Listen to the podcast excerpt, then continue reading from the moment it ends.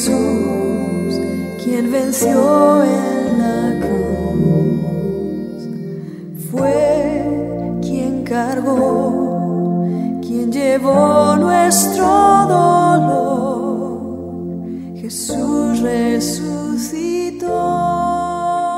Continuamos en este día analizando esta maravillosa invitación que hizo Jesús en el Evangelio de Mateo capítulo 11 y verso 28, donde dijo, Venid a mí, todos los que estáis trabajados y cargados, que yo os haré descansar. Estamos viviendo en un tiempo donde se escucha mucho la palabra inclusión, aunque muchas veces es utilizada de una manera errónea y hasta malintencionada. Pero si hubo alguien que hace más de dos mil años realmente pensó en la inclusión, este fue Jesús. Y no con un pensamiento malintencionado como tenemos en nuestros días por parte de la sociedad, sino todo lo contrario. El propósito de Jesús fue el de invitar a todos, sin importar su raza o color de piel, su nacionalidad, su edad, su nivel social o intelectual, o aún sin pensar en el grado de culpabilidad. A Jesús eso no le interesa. Lo único que a Él le preocupa son todos aquellos que están trabajados y cargados, porque Él quiere deshacer ese trabajo que el enemigo ha hecho en sus vidas, quitarle toda carga y darle una nueva vida, una vida abundante. Dijo Jesús en el Evangelio de Juan capítulo 10 y verso 10, el ladrón no viene sino para hurtar, matar y destruir, pero yo he venido para que tengan vida y para que la tengan en abundancia. ¿Te das cuenta? que Jesús vino para deshacer esa red que el enemigo había estado trabajando durante mucho tiempo con el fin de enredarte y también para quitarte todo peso que el enemigo había puesto en tu mente con el fin de que la vida se te haga más pesada para finalmente destruirte. Pero para eso vino Jesús, para deshacer las obras del diablo y darte una nueva vida y vida en abundancia. ¿Y sabes por qué Jesús incluye a todos? Porque eso lo aprendió de su Padre que está en los cielos. Dijo Jesús en el Evangelio de Juan, capítulo 3, verso 16, porque de tal manera amó Dios al mundo que ha dado a su Hijo unigénito para que todo aquel que en él cree no se pierda, mas tenga vida eterna.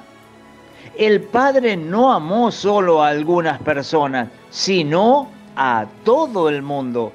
Y tú y yo estamos incluidos en ese mundo. Él no nos dejó afuera.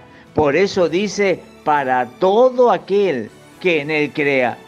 Nota bien esto, por favor todos aquellos que crean. Es decir, la invitación de venir a Él para quitarle las cargas son para todos y la oportunidad de salvarse son también para todos. Por eso si hay alguien que no discrimina y que ha pensado en absolutamente todos, este es nuestro Padre que está en los cielos. Jesús, el Hijo de Dios, no es alguien que vino solo para un sector de esta sociedad, para excluir a otros. No, Él incluye absolutamente a todos. Dice Juan en su Evangelio, capítulo 1 y versículos 11 y 12, a los suyos vino y los suyos no le recibieron, mas a todos los que le recibieron, a los que creen en su nombre, le dio potestad de ser hechos hijos de Dios. Aquí aparece nuevamente la palabra todos, cuando dice todos los que le recibieron. Realmente es maravilloso y grande el amor de Dios, porque está disponible para todos aquellos que creen y para todos aquellos que le reciben. Pero por otro lado, debemos entender que Dios jamás obliga a alguien. Mi querido amigo, qué maravilloso es el amor de Dios, que no obliga, que no presiona, que no extorsiona, sino que te da plena libertad de elección, de elegirlo o rechazarlo. Cada vez que he pasado frente a un hospital, jamás he visto a un médico correr detrás de la gente o detrás de los pacientes para sanarlos. No, jamás he visto esto y creo que tú tampoco. El hospital y todos sus médicos y enfermeros están allí. Y aquellos que reconocen que están enfermos y buscan la ayuda en los profesionales de la salud y se someten a su atención, tratamiento y hasta cirugías, entran al hospital y hasta esperan largas horas muchas veces hasta ser atendidos. Pero aquellos que no desean que el médico los atienda, pueden pasar frente al hospital y seguir de largo, que nadie los va a intimidar para que entren y se hagan atender. Así es el amor de Dios, te genera plena libertad. Están todos invitados a creer en Él y recibirle.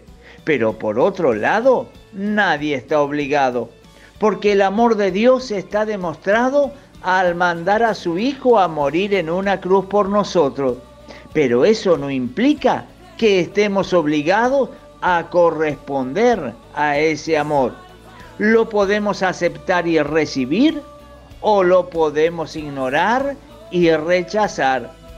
Sea cual sea tu decisión, lo importante que quiero que entiendas en este día es que tú estás incluido en esta invitación.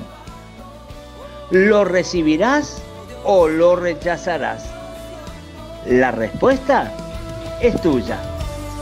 Que Dios te bendiga.